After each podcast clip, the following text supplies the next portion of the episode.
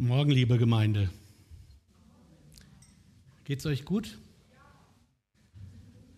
Wir haben eigentlich schon eine gesungene Predigt hinter uns.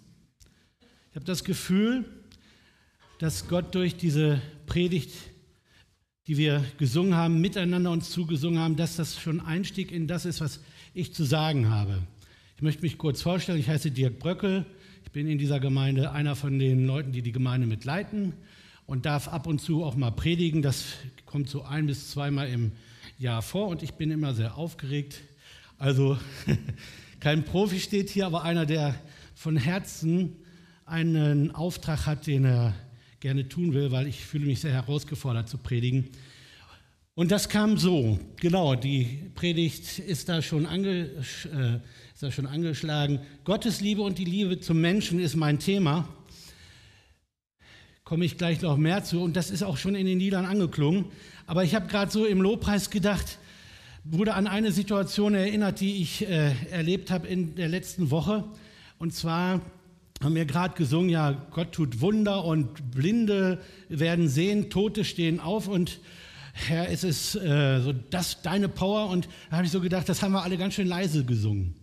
Ich weiß nicht, ob euch das aufgefallen ist. Ich kann das ja auch nicht so laut singen, weil wenn ich das in meinem Christenleben gar nicht so erlebe, dass da so viel Power ist und Wunder geschehen, wie kann ich denn hier so fröhlich davon singen? An Gott liegt es nicht und an seinem Heiligen Geist auch nicht. Es liegt immer so ein bisschen daran, glaube ich, dass wir uns Sachen nicht trauen oder dass wir es nicht ausprobieren. Also ich habe, äh, wir haben als Gemeinde gebetet für eine Schwester, die ganz schlimme äh, Krankheitsprognosen hatte und, und wir haben gebetet, dass es bitte kein Krebs sei und dass, dass, die, äh, dass das, was sich da als Krebs gezeigt hat, dass es gar nicht Krebs ist. Und tatsächlich waren zwei Krebsprognosen am Schluss nur irgendwelche Knoten. Und ich bin Gott so dankbar, dass das von dieser äh, Schwester im Herrn abgewendet wurde. Und dafür danke ich Gott, auch euch für eure Gebete äh, an der Stelle. Dann bin ich letzte Woche ähm, ein halbdunkeln Auto gefahren und sah eine Frau mit einem Rollator. Und im Moment sehe ich immer ziemlich viele Menschen mit Rollatoren, weil meiner Mutter geht es nicht gut, die hat auch einen. Und irgendwie alle um meine Mutter herum schiffern auch schon mit so einem Rollator durch die Gegend und jetzt ist sie wieder im Krankenhaus. Also überall Rollatoren. Und da sehe ich so einen Rollator an der Straße und auf einmal sehe ich, die Frau, die den schiebt, ist höchstens 35. Das ist merkwürdig. Und dann hat der Heilige Geist zu mir gesprochen, hat gesagt, bete doch für die Frau, dass sie gesund wird. Ha, jetzt, ne, was habe ich wohl gemacht? Ich bin weitergefahren. Also ich hatte mich herausgefordert gefühlt, anzuhalten, der Frau die Hand aufzulegen und zu sagen, darf ich für sie beten? Das alles war in mir. Die, der Glaube, dass Gott das tun kann, alles war in mir. Und ich, ich bin im Auto gesessen und habe gesagt, ich traue es mich nicht, ich traue es mich nicht, ich traue es mich nicht. Und dann wurde die Ampel grün und ich bin weggefahren. Dann habe ich natürlich für diese Frau gebetet, sie gesegnet, auch die Krankheit über ihrem äh, Leben gebunden und äh, sie für das Reich Gottes in Anspruch genommen. Ich habe gebetet, Gott macht, dass diese Frau dich kennenlernt und dass sie gesund wird an Leib und Seele. Ist aber was anderes, als wenn man das der Person selber zuspricht und für sie betet. Aber dazu sind wir, glaube ich, herausgefordert, dass wir dem Heiligen Geist und dem, was Gott tun will, mehr, mehr, mehr Zeit und mehr, mehr äh, äh zur Verfügung stehen. Und ich habe versagt. Ich weiß, Gott nimmt mir das nicht übel und ich bin ja da im Training. Aber wisst ihr was? Ich habe gedacht, boah, könnten wir nicht eine Gemeinde sein, die sich das traut? Also ich habe von Leuten gehört, im Internet auch gesehen, die wurden, das machte einer, der hatte von Gott bekommen, er soll für Kranke beten, ist auf die Straße gegangen, da hat er einen Freund gehabt, der ein Handy hatte und dann ist er immer zu den Kranken gegangen und äh, äh, er hat gebetet und der andere hat gefilmt, was passiert. Tatsächlich waren da Leute, die mit Krücken liefen und auf einmal, einmal tanzen konnten. Weiß nicht, ob es gefaked war, keine Ahnung, ich kann das ja nicht überprüfen, aber ich habe sowas auch schon mitbekommen, dass Gott auf Gebet hin Menschen heilt. Und es ist heute wahr, dass Gott mit dir und mit mir, dass Gott mit uns als Gemeinde Geschichte schreiben will. Das glaube ich zutiefst. Und wenn ich eine Verordnung äh, äh, haben möchte, wo wir als Gemeinde gerade stehen, dann stehen wir eigentlich total in der Herausforderung, dass wir ein bisschen mehr unter uns dem Geist Raum lassen, dass er wirken kann, dass wir eine Standortbestimmung machen für uns selber, jeder für sich, wo stehe ich eigentlich und wo will ich hin? und dass wir mit dem, was wir dann feststellen und wofür wir uns entschieden haben, dass wir mutig vorangehen. Und dazu brauchen wir Gemeinde. Wir müssen uns gegenseitig ermutigen. Jeder Gottesdienst, jede Anbetungszeit kann uns da weiterhelfen, dass wir mutiger werden. Und wenn hier Leute sind, die Jesus Christus noch gar nicht kennen, es gibt immer so einen Anfang, wo man den Glauben anfängt und dann macht man konkrete Schritte. Bei manchen dauern die konkreten Schritte ziemlich lange und manche machen sofort Erfahrungen, die flitzen an den Alten vorbei. Man denkt, oh meine Güte, was der sich alles traut und ich bin erst, ich bin ja schon 30 Jahre Christ und der ist erst fünf Jahre Christ und dann leitet der auf einmal einen Dienst und dann wird er auf einmal Pastor und ja, das darf so sein. Jeder hat seine Geschichte mit Jesus, aber jeder sollte wissen, wo stehe ich und wo soll ich hin und wie kriegt Gott mich dahin? Und ich glaube, dass Gott durch unsere Gemeinde, durch das, was wir hier predigen und was uns hier gesagt wird durch Gottes Wort, dass wir, das, dass wir dem so ein bisschen näher kommen sollen. Und da möchte ich jetzt an dieser Stelle nochmal die Predigt von Mirko von letzter Woche reinholen. Wir haben ja die Jahreslosung gesungen. Kann ich mal die Hashtag-Folie haben? Ähm, wir haben ja die, die Jahreslosung gesungen vorhin mit Birgit. Und ähm, du bist ein Gott, der mich sieht, sagt die Hager. Und in dem dass sie angesehen wird von Gott, verändern sich ihre Vorzeichen, ihre Hashtags. Und da, vorher war alles negativ, sie musste in die Wüste und sie war eigentlich äh, völlig am Boden zerstört, war gedemütigt. Und was hat Gott, Gott, der sie angeschaut hat, aus ihrem Leben gemacht? Und Mirko hat sich das da so vorgestellt, das könnten vielleicht die neuen Hashtags von Hagar, von dieser Frau, die in die Wüste ging, gewesen sein, als sie zurückging. Gott ist mit mir. Gott nimmt mich an. Gott gibt Perspektive. Gott hilft. Gott sieht mich und Gott gibt mir Wert. Und wisst ihr was? Lest euch das nochmal gerade durch. Das sollte und das kann deine Aussage über Gott sein, wenn du Jesus Christus in dein Leben einlässt. Wenn der Heilige Geist durch dich hindurch wirken darf und dein Leben verändert wird durch eine ganz bewusste Entscheidung, an Gott zu glauben. Und viele in diesem Raum haben ja diese Entscheidung getroffen. Und ist das das, was du erlebst im Glauben? Das darf es auf jeden Fall sein und das soll so sein. Und der Gott der Liebe möchte, dass dein Leben mit diesen Hashtags besehen sind. Mirko hat uns eine Hausaufgabe gegeben. Mirko hat ja gesagt, also ich war ja gar nicht selber im Gottesdienst. Ähm, wir hatten ein Geburtstagsfrühstück mit meinem Sohn. Und das ging so lange, dann habe ich mich entschieden für Familie. Musste mir also die Predigt äh, nachgucken bei YouTube. Und ähm, konnte mir dann gleich zwei, dreimal angucken und fand es so gut. Und ich dachte, frag doch mal die Gemeinde. Hat jemand von euch zu Hause mal so die Hashtags über sein Leben aufgeschrieben? Also Mirko hat es gemacht. Hausaufgabe 2, traut sich noch jemand in Hand zu Hat es jemand gemacht, mal ausprobiert? Ja. Also ich sehe von ungefähr 60 Leuten fünf Hände, sechs Hände. Ähm, versucht das doch mal. Das fand ich eine tolle Herausforderung, zu sagen, was denkt Gott eigentlich über mich und, und, und wo, wo, wo gibt mir das, was er über mich denkt, Kraft für meinen Alltag? Das ist wirklich wunderbar. Und der Hage hat es total geholfen. Sie hat es geschafft, zurückzugehen und, und, äh, und äh, bei Sarai weiterhin gedemütigt zu werden. Aber mit der Zusage Gottes hat sich ihr Leben total verändert. Dein Leben kann sich total verändern, wenn du dieser Zusage Gottes traust und wenn du dich auf diese Liebe einlässt, die er gegeben hat in Jesus Christus, seinem Sohn. Dann bitte die zweite Folie. Ja, das war die Herausforderung von Mirko. Ich nehme jetzt mal nochmal den Hocker, den fand ich nämlich auch gut. Ja, genau. Das ist nämlich so ein Hocker, auf dem kann man knien und vor Gott sein.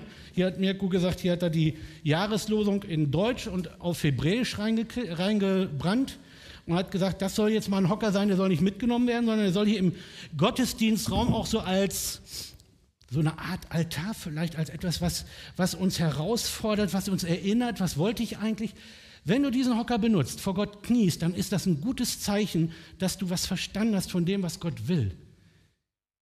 Er ist der Herr und wir sind seine Knechte. Wir dienen ihm. Und das heißt, er gehört angebetet. Dass ich vor ihm knie, ist eine gute, eine gute Haltung, um das rauszukriegen und um das zu leben, was er von mir verlangt. Und das ist nichts Schlimmes, sondern er gibt Leben in Fülle. Ich muss nur die Verhältnismäßigkeiten äh, behalten. Wer ist der Herr und wer ist der Diener? Und dann war seine Herausforderung, nimm dir Zeit, das Wort Gottes zu lesen und sei auch bereit, es in dein Leben sprechen zu lassen. Das ist ja nicht nur das gelesene Wort Gottes. Also ich möchte sehr viel Werbung dafür machen, Bibel zu lesen.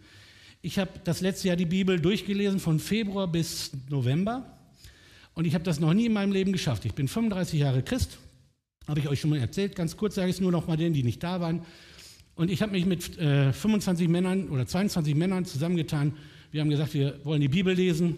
Und wir haben einen Bibelleseplan gemacht und dann haben wir uns jeden Morgen gegenseitig daran erinnert, ich bin schon am Lesen, ich lese noch nicht. Und das war mit so einer Kaffeetasse, zeigte man, yo, ich lese die Bibel. Und wenn man gelesen hatte, schrieb man gelesen. Und so war das auch eine Kontrolle. Ne? Wer hat den lange nicht gelesen? Äh, konnte man sich so gegenseitig so ein bisschen äh, Ermutigung und aufeinander aufpassen und herausfordern. Das war total klasse. Ich habe es tatsächlich geschafft. Und die Predigt, die ich heute predige, die ist genau da entstanden, wo ich dieses Wort Gottes gelesen habe. Ich habe nämlich immer das, was mich total fasziniert hat oder was ich verstanden habe, da habe ich dann Ausrufezeichen hintergemacht. Ich habe mir da immer hingeschrieben, das gelesen und dann Ausrufezeichen. Je mehr Ausrufezeichen. Und beim ersten Johannesbrief habe ich vier Ausrufezeichen und wusste, als ich den gelesen habe, darüber soll ich mal predigen. Das war im November. Heute ist die Predigt. Ich war gar nicht heute eingeteilt. Heute war Christian Kruse eingeteilt von der Ecclesia-Gemeinde. Der hat uns nur leider absagen müssen. Und dann wusste ich, so jetzt bist du dran. Ich habe mich lange gedrückt und ich habe auch echt immer Schwierigkeiten, eine Predigt vorzubereiten. Aber ich, Gott hat mir gesagt, du hast was zu sagen, du weißt, was in der Gemeinde gerade abgeht und bitte predige. Und dann habe ich das angenommen und das hat mich trotzdem wieder viel Kraft gekostet. Ähm, und dann habe ich so überlegt, was, was soll ich denn predigen? Und dann habe ich gedacht, eigentlich haben wir ja alle miteinander schon genug Predigten gehört. Ich mache es mir also nicht einfach, dass ich das jetzt hier einfach mache, sondern ich möchte nur einfach, dass das, was wir hören, dass das vielleicht tiefer geht. Ich glaube nämlich, dass wir gerade auf einem relativ guten Weg sind, Gottes Wort, das, was wir, sagen wir mal, in den letzten fünf, sechs Wochen gehört haben, dass das uns echt prägen kann. Wenn wir das, was wir in den letzten sechs Wochen gehört haben, wenn wir das leben, dann sind wir, glaube ich, schon auf einem richtig guten Weg. Und ich empfehle euch im Dezember die Predigten, die Weihnachtspredigt. Äh, ich empfehle euch einfach die nochmal nachzuhören und zu gucken, was hat das mit meinem Leben zu tun und was ist davon nötig, damit in dieser Gemeinde es wieder vorangeht. Wir haben ein ziemlich schwieriges Jahr hinter uns und wir sind noch mittendrin, aber wir haben eine Standortbestimmung, die wir heute auch machen wollen. Warum machen wir eine Fasten- und Gebetszeit? Weil wir Gott suchen und wissen wollen, wo geht's hin mit unserer Gemeinde? Wo geht's hin mit meinem Leben? Aber wo geht's hin mit der Gemeinde? Das ist eine Fasten- und Gebetszeit dieser Gemeinde. Wir haben uns eingeklinkt in die äh, Allianz Gebetswoche, in das Bielefeld betet. Das hat aber alles, ist eingebettet in dem, dass wir gesagt haben, wir brauchen es als Gemeinde, dass wir vor Gott stehen und wissen, was er möchte. Und da fand ich super, dass äh, Mirko mir, das waren wirklich alles Punkte, die ich gesagt hätte. Das war, ist drin und das ist auch im ersten Johannes drin. Schaffe die Räume, um Gott zu begegnen. Ja, also wenn du immer am Daddeln bist und wenn du immer YouTube und immer dies und immer das, wenn du immer online bist, wenn du immer dich mit Dingen beschäftigst, wie willst du denn Gott begegnen? Wie viel Zeit hast du denn in deiner persönlichen stillen Zeit zum Beten und wo hörst du hin? Hast du die überhaupt? Schaffe dir Räume, um Gott zu begegnen. Und das ist ein Raum und das ist auch eine Zeit. Mirko hat uns ein Bild gezeigt von seinem Raum, einen Gebetsraum hat er gemacht. Ähm, und äh, tatsächlich habe ich auch so einen, nur der ist ziemlich unaufgeräumt. Ich wollte euch erst ein Foto machen, aber dann hätte ich noch aufräumen müssen. Also ich, ich habe tatsächlich diese Predigt da vorbereitet. Ich habe so ein Bild vom Kreuz, wo Christus dran, dran ist äh, oder wo die Nägelmale zu sehen ist. Also ein schönes Bild. Und das ist so Immer ist mir vor Augen, Jesus hat sich für mich dahingegeben. Und da habe ich einen ganz bequemen Stuhl. Ich habe keinen Kniestuhl. Ich äh, sitze lieber bequem und ich chille sehr gerne vor Gott. Wisst ihr, was ich manchmal nur mache? Mich hinsetzen, aufs Kreuz schauen und chillen. Und dann kommen auch Gedanken, weil ich nämlich Zeit habe mit Gott. Dann mache ich mir vielleicht nochmal Lobpreis an oder eine Predigt und dann höre ich auf das, was er mir zu sagen hat. Das empfehle ich euch sehr. Schaffe dir Raum und Zeit, um Gott zu begegnen. Ja, und gehe mit Glauben und Erwartung auf deine Knie. Und ich glaube, das ist genau das, was wir brauchen, dass wir mit Glauben und Erwartung auf die Knie gehen. Und jetzt sind wir bei der Fasten- und Gebetswoche. Da muss ich jetzt mal, äh, jetzt kannst du das Bild wegnehmen. Da muss ich jetzt mal in mein Handy gucken. Ich habe hier was vorbereitet. Genau. Wir als Gemeinde brauchen es so dringend wie vielleicht nie, dass wir herausbekommen, Was ist der Wille Gottes für uns als Gemeinde? Was ist in Zukunft dran? Wir kennen den globalen Willen Gottes. Wir wissen, was Gott will. Er will, dass wir versöhnt durch Jesus mit ihm Gemeinschaft haben und er, er will, dass wir Menschen mit dieser frohen Botschaft bekannt machen. Aber jetzt muss man das ja runterbringen und sagen, wie machen wir das als einzelne Menschen, wie machen wir das als Philippus-Gemeinde? Und das ist unsere Herausforderung, das wollen wir rausbekommen. Und dazu brauchen wir es, dass wir Räume und Zeit schaffen, um ihm zu begegnen. Und wir haben äh, im Rathaus haben wir Fürbitte getan, äh, während Bielefeld betet letzte Woche. Das hat mich total beeindruckt. Ich habe geschätzt 300 Leute, ich glaube es waren 300 Leute ungefähr, im Sitzungssaal wo die Politiker sonst sitzen und Entscheidungen treffen, haben wir schon das 19. oder 20. Mal gebetet für Bielefeld, für Politik, für Soziales, für Polizei und noch was. Was, was war es noch? Bildung, genau, Bildung. Und wir haben äh, prophetisch und fürbittend die Hände ausgestreckt, Gott gebeten, dass das in Bielefeld und in unserem Land passiert. Und da passiert was, wenn 300 Leute beten, gemeinsam Gott anbeten und dann diese Fürbitte in, im Rathaus beten. Ich glaube, dass wir einen Unterschied gemacht haben. Wunderbar. Und Freitag war ich im CZ, da war das Lied mit dem Löwe und dem Lamm auch da. Und es ging darum, Gottes brüllenden Löwen in unserem Leben zu erleben und, als, und ihn als das Lamm zu erleben. Und das, das hat uns auch miteinander vereint, dass wir das wollen. Und da ging es wirklich eine Herausforderung, eine Zeichenhandlung. Ne? Auf einmal sagte dann vorne äh, die Pastorin, sagte so, und jetzt wollen wir uns mal alle hinknien und vor Gott äh, brüllen und schreien, dass er der Löwe und der, das Lamm in unserem Leben sichtbar wird. Und da habe ich mich erst doof beigefühlt. Aber ich will das zutiefst. Ich will nicht Menschenfurcht mein Leben regieren lassen, sondern ich will, dass das, was Jesus gebührt, dass das in meinem Leben auch, auch Anklang findet. Und ich konnte mich dann sehr entschieden haben natürlich dann auch fast alle gemacht, war dann nicht so peinlich. Ähm, aber ich habe das dann getan und dann habe ich mich auch an Mirkus Hocker hier erinnert und habe gedacht, ja, das, eigentlich hat Mirko mich dazu herausgefordert, auch mal zu knien vor Gott. Und dann habe ich das mit einer klaren Entscheidung getan. Hat mir nicht wehgetan, nur ein bisschen die Knie. Äh, aber es war eine gute Herausforderung und ich möchte euch jetzt gleich in meiner Predigt auch herausfordern, zwei Dinge zu tun. Ich werde euch einmal herausfordern, eine neue Entscheidung für Jesus Christus zu treffen, indem ihr einfach dann, wenn ich frage, möchtest du die Liebe Gottes in deinem Leben annehmen und möchtest du in dieser Liebe leben, dann, haben, dann werden viele von euch aufstehen, die das schon getan haben, eine Entscheidung für Jesus getroffen haben. Möchtest du versöhnt sein mit Gott? Das werde ich fragen. Und dann bitte ich euch einfach mal, für euren Glauben aufzustehen. Und eine zweite Frage wird sein im zweiten Teil der Predigt. Ich habe ja die Predigt genannt, Liebe äh, zu Gott und zu den Menschen.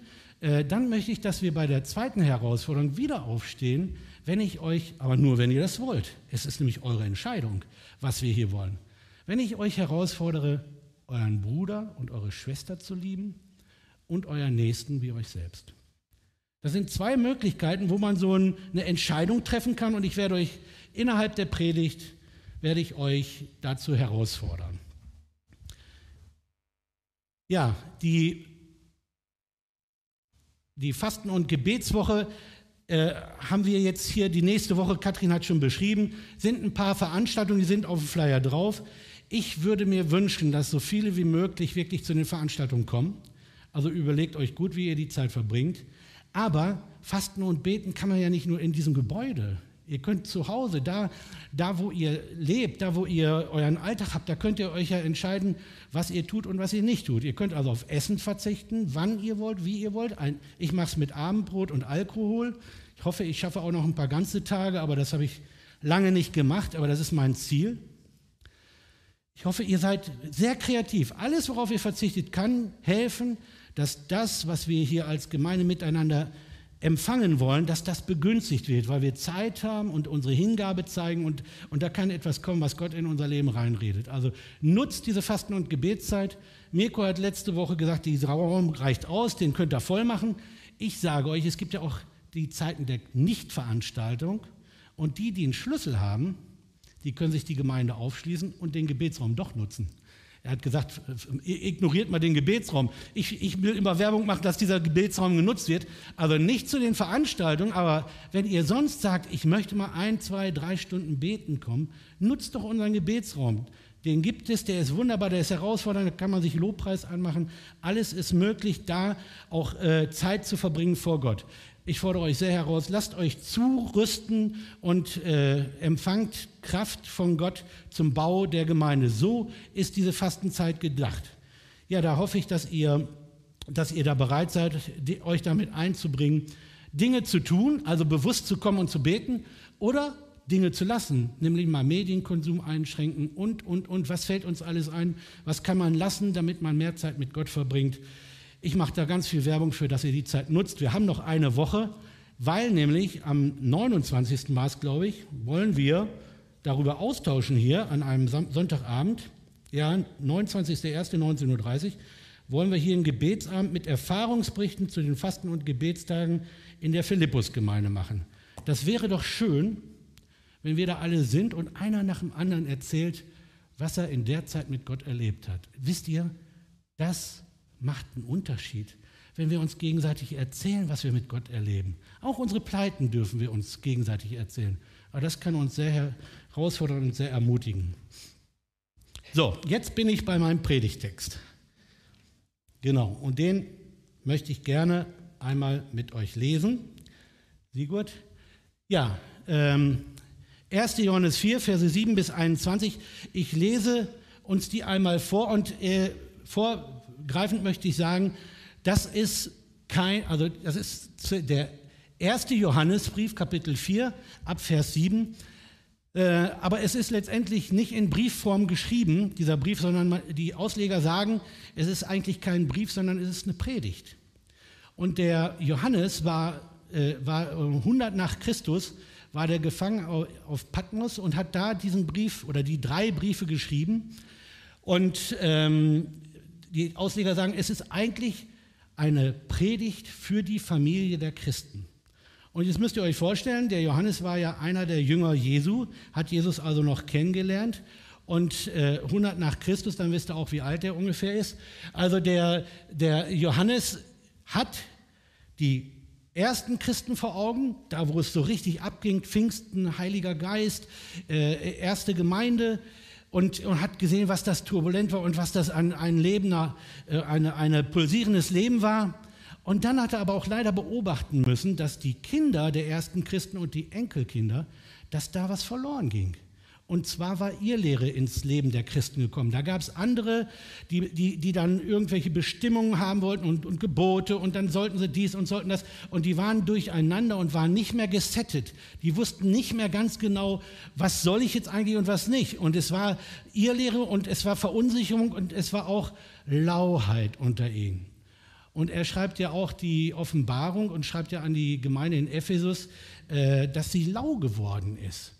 Und das wird Gott aus seinem Munde ausspeien. Und das äh, ist der Zustand der Gemeinde, die er wahrscheinlich sehr vor Augen hat, weil er lebte in Ephesus. Ja, und hier schreibt er jetzt einen Brief aus der Gefangenschaft und wir wollen den mal miteinander lesen. Gottes Liebe und die Liebe zum Mitmenschen.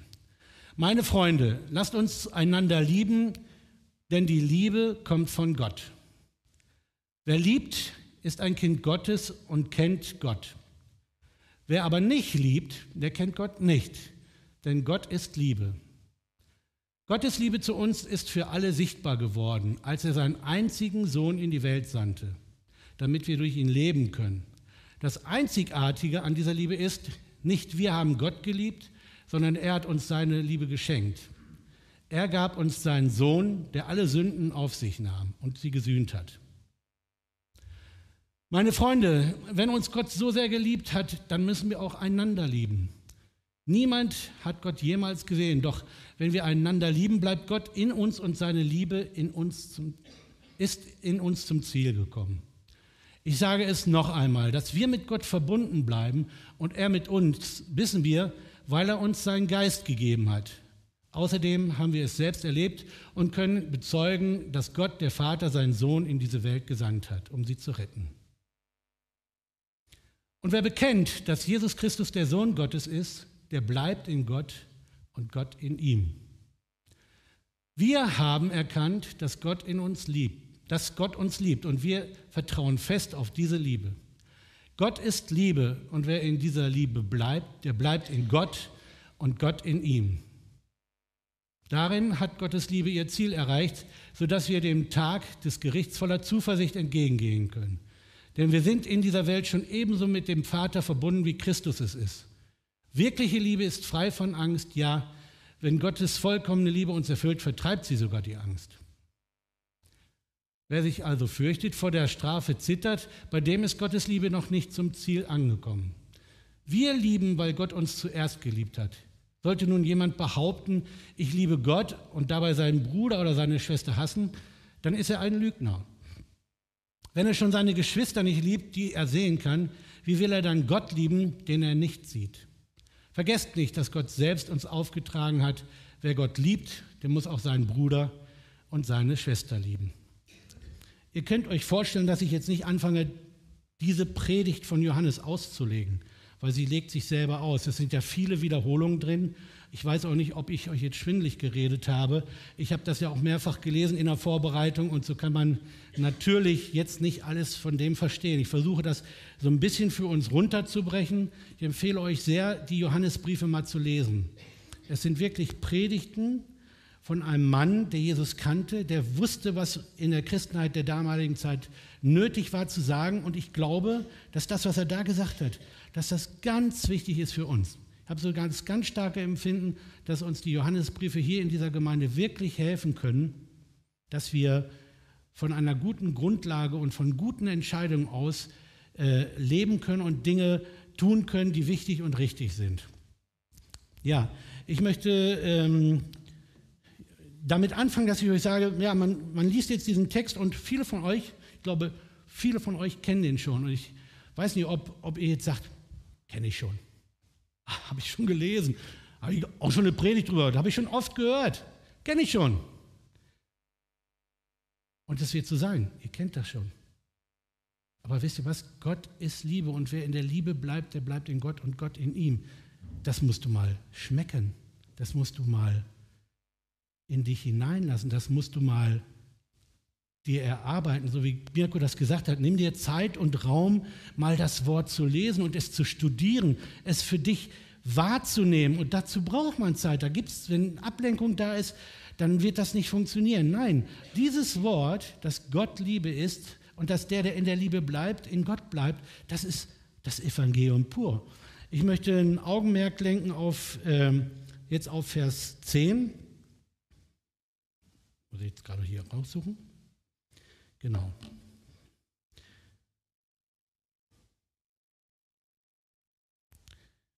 Ah, ich, äh, ich lese nochmal ab Vers 9. Gottes Liebe zu uns ist für alle sichtbar geworden, als er seinen einzigen Sohn in die Welt sandte, damit wir durch ihn leben können.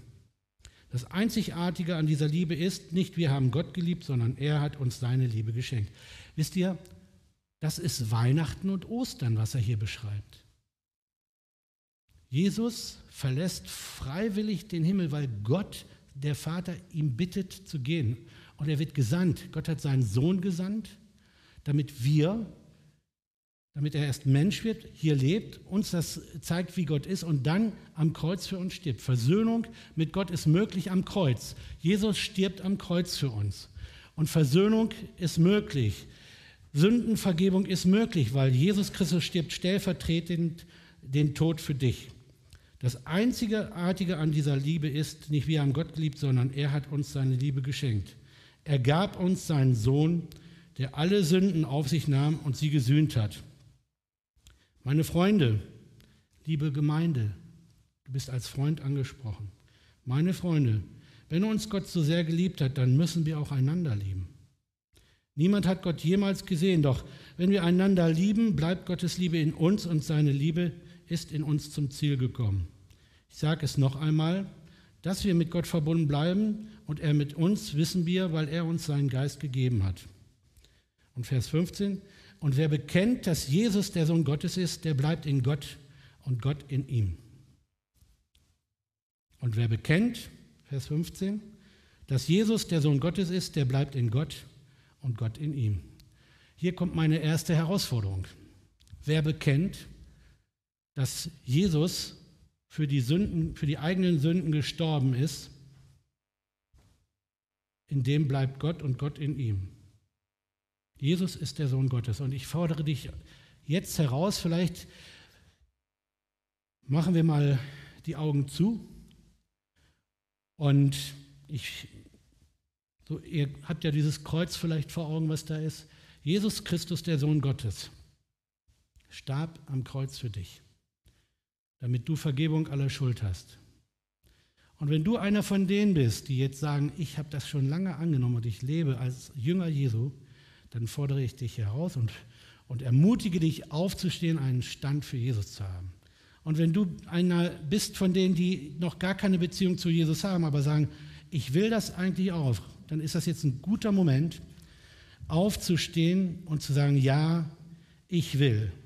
Ich will Anschluss haben an diesen Jesus, der mir meine Schuld vergibt. Ich will Anschluss haben an die Liebe Gottes, die ausgegossen ist in unsere Herzen. Und ich will, dass das, was hier passiert, versiegelt ist durch den Heiligen Geist, der mich in alle Wahrheit führt. So bitte ich dich, steh auf vor deinem Herrn, nicht vor mir, sondern vor deinem Herrn als einen Akt und als eine Bewegung auf Gott zu. Ja, jetzt dürft ihr euch mal umschauen. Da sind ganz viele, wir sind miteinander unterwegs. Ihr Kinder Gottes, ihr, die ihr geliebt seid, ihr, ihr habt es empfangen und ihr habt es angenommen und ihr wollt als Christ leben. Und ich ermutige euch, dass ihr diesen Aufstand, dieses Aufstehen für Jesus, dass ihr das nicht nur hier in der Gemeinde macht, sondern dass das auch passiert in eurem Alltag. Ihr dürft euch wieder hinsetzen.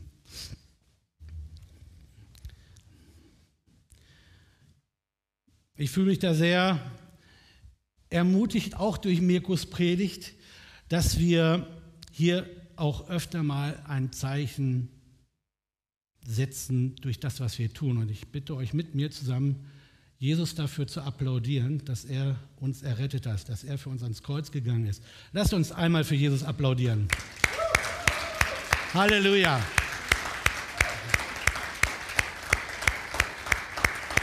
Halleluja.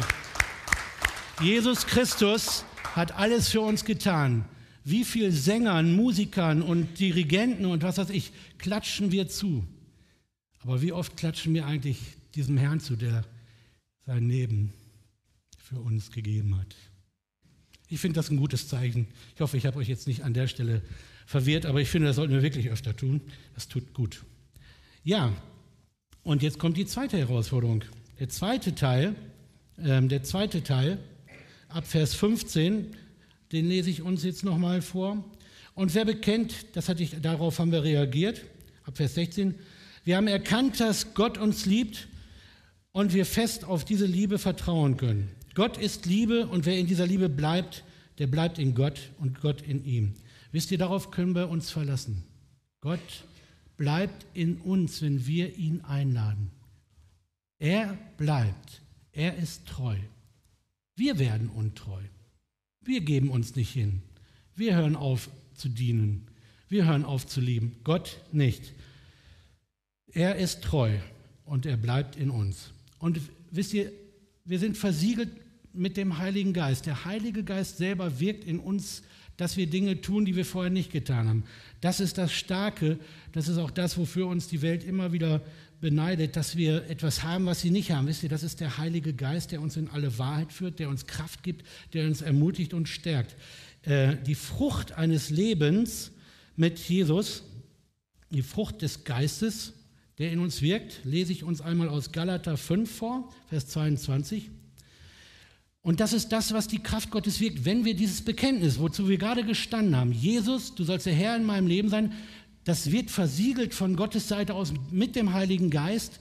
Und der Heilige Geist kommt in unser Leben, wir, wir sind in Besitz des Heiligen Geistes und dieser Heilige Geist Frucht, wirkt Frucht. Und wisst ihr, was die erste Frucht ist? Wenn dagegen der Heilige Geist unser Leben beherrscht, wird er ganz andere Frucht in unserem Leben wachsen lassen, steht in Vers 22. Liebe. Ganz bewusst steht hier als erstes Liebe. Wisst ihr, alle Menschen sehnen sich nach Liebe. Wenn wir dahinter gucken, was sie alles machen, letztendlich machen sie viele Dinge, damit sie Liebe empfangen. habe ich ein tolles Auto, habe ich eine tolle Braut, äh, habe ich vielleicht eine tolle Beziehung, weil ich mit meinem tollen Auto da tolle Bräute einfangen kann. Ein Beispiel. Gibt ja tausend Beispiele, aber so, ja, habe ich, habe ich viel Geld, kann ich überall essen gehen, habe ich auch Leute, die sich mir anschließen. Und, und habe ich, äh, hab ich Ruhm, habe ich auch mehr Freunde. Und ähm, wonach sehen sich alle Menschen? Eigentlich danach, dass jemand ihnen sagt, ich habe dich lieb oder ihnen das zeigt. Die Gabe des Heiligen Geistes ist Freude, Liebe, Freude, Frieden, Geduld, Freundlichkeit, Güte, Treue, Sanftmut und Selbstbeherrschung. Nichts davon steht im Widerspruch zum Gesetz. Hier geht es immer um die, die Auseinandersetzung zum Alten Testament. Diejenigen, und jetzt sind wir gemeint, die zu Christus gehören, haben die Leidenschaften und Begierden ihrer sündigen Natur an sein Kreuz geschlagen. Wenn wir jetzt durch den Heiligen Geist leben, dann sollen wir auch, dann sollen wir auch alle Bereiche unseres Lebens von ihm bestimmen lassen. Lasst uns darauf achten, dass wir, uns, dass wir nicht stolz werden und nicht gegenseitig verärgern oder beneiden. Wisst ihr, die Frucht des Geistes ist Liebe und lasst uns doch das, was, was wir an Möglichkeiten haben, die Frucht, die, die Frucht, die der Geist wirken will, lasst uns doch dem Raum geben.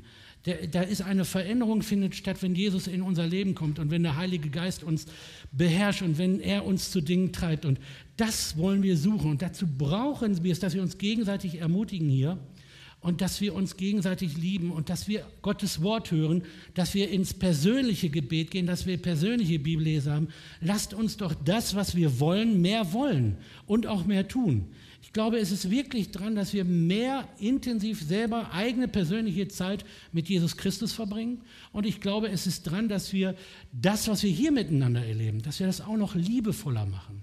Und, und aufeinander Acht haben, einander mitnehmen, einander äh, für, äh, fürsorglich füreinander da sein.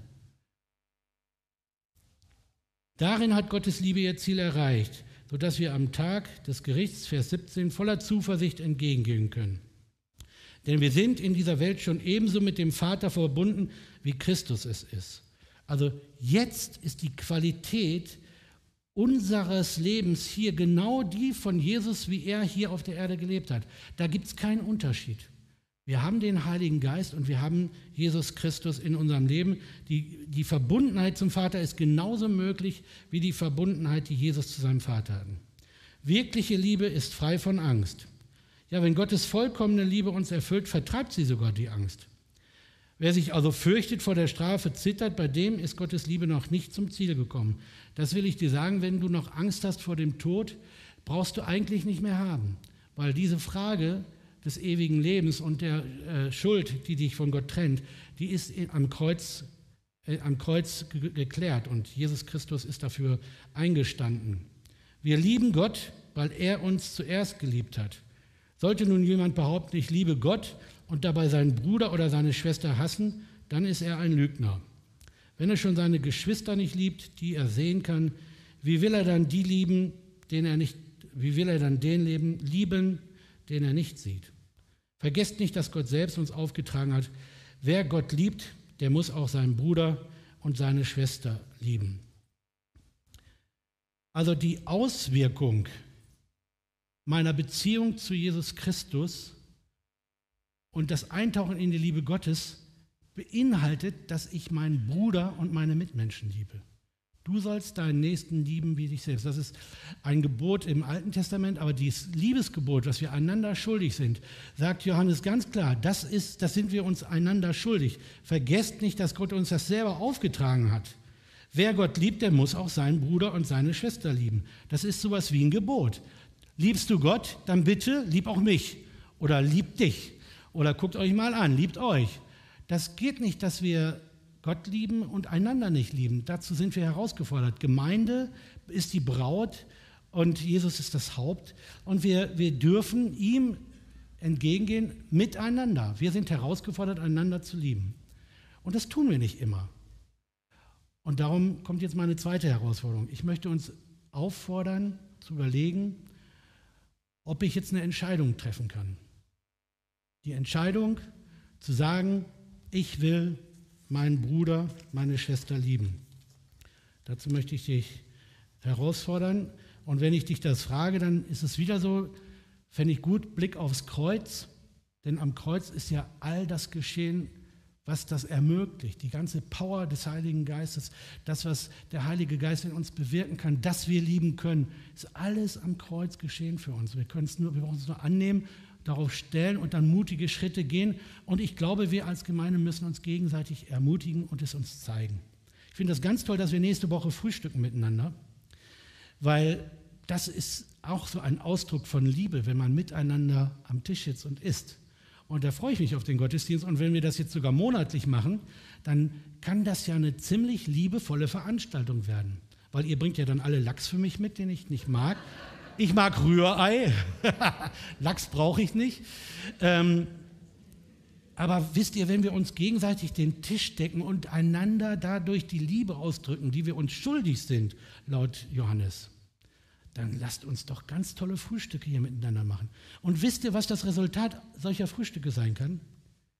Wir werden einander mehr lieben, wir werden mehr voneinander wissen, dann können wir mehr füreinander beten, dann kann man sich mehr miteinander verabreden, dann kann man mehr miteinander, wo zwei oder drei sich im Gebet finden, da, da ist Christus mitten unter ihnen und was sie, um was sie bitten, das wird Gott ihnen geben. Ja, das ist eine, eine Verheißung, das wäre doch stark, wenn sich aus unseren Beziehungen Gebetstreffen entwickeln würden, wenn sich daraus vielleicht Dienste entwickeln. Ich glaube nämlich, dass wenn wir erstmal wieder einander lieben, dass Jesus Christus in unserer Mitte erkannt wird.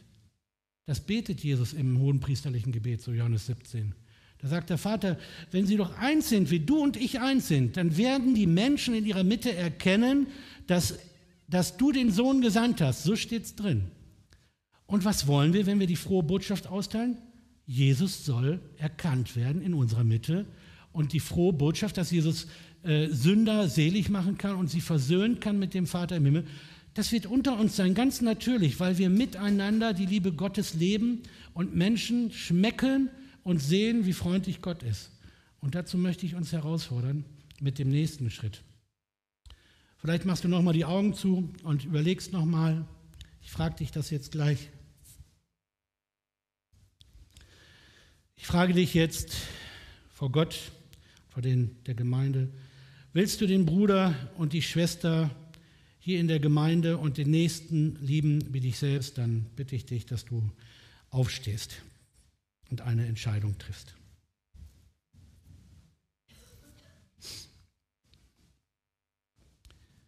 Oh, ich freue mich so. Ich freue mich so.